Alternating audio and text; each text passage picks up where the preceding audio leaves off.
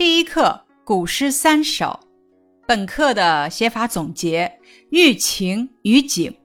四时田园杂兴其三十一，展现了农家夏忙时的劳动场面，抒发了诗人对乡村生活的赞美之情。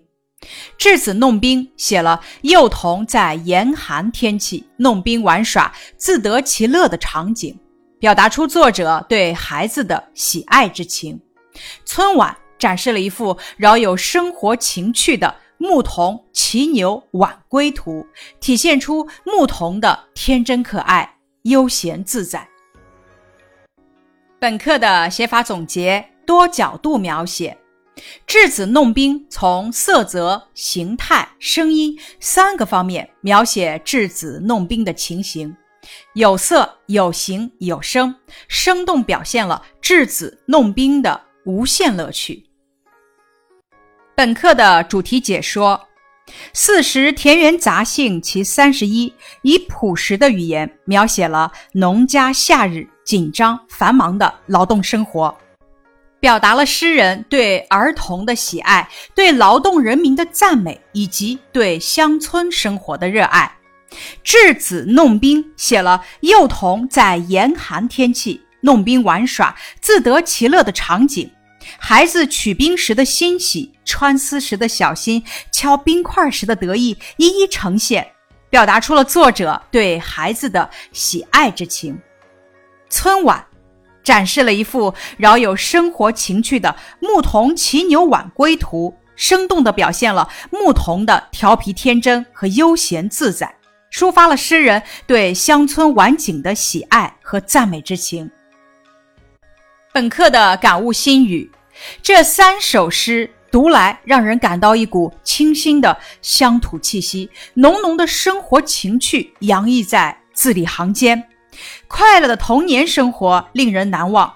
古代儿童模仿大人的样子种瓜、取冰穿线当针来敲，和横坐牛背信口吹笛的情景，无不触动我们对童年生活的回忆。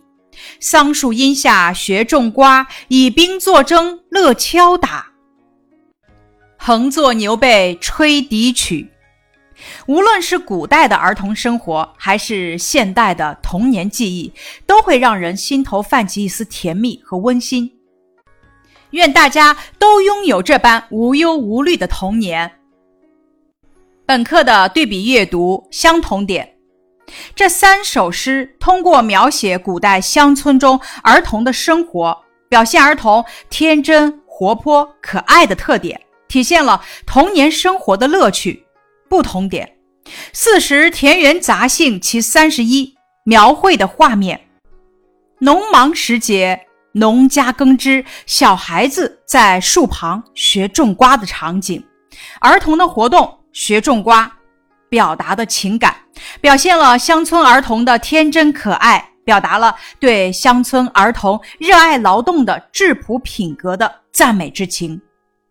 稚子弄冰的描绘画面，寒冬时的村庄，小孩子玩冰的场景，儿童的活动，脱小冰，表达的情感，表现了儿童以冰为征、自得其乐的盎然意趣，表达了对孩子的喜爱之情。春晚描绘的画面，夕阳西下的池塘边，牧童横坐牛背，信口吹笛的场景。儿童的活动，横牛背，信口吹短笛，表达的情感，表现了牧童的调皮和悠闲自在，表达了对悠然恬静的乡村生活的向往。拓展题目：本课三首诗都描写了古代儿童丰富多彩的生活，但表达的情感却又不同。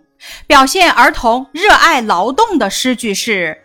童孙未解供耕织，也傍桑阴学种瓜。表现童稚以冰为征，自得其乐的诗句是：稚子金盆脱小冰，彩丝穿取当银针。表现牧童自在悠闲的诗句是：牧童归去横牛背，短笛无腔信口吹。本课的知识拓展：杨万里对范成大的评价。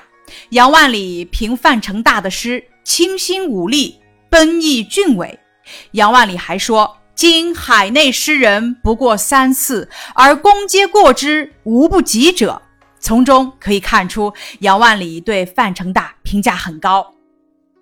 古代的打击乐器筝，筝是我国古代打击乐器，铜制，形似钟而狭长，有长柄可直，口向上，以物击之而鸣。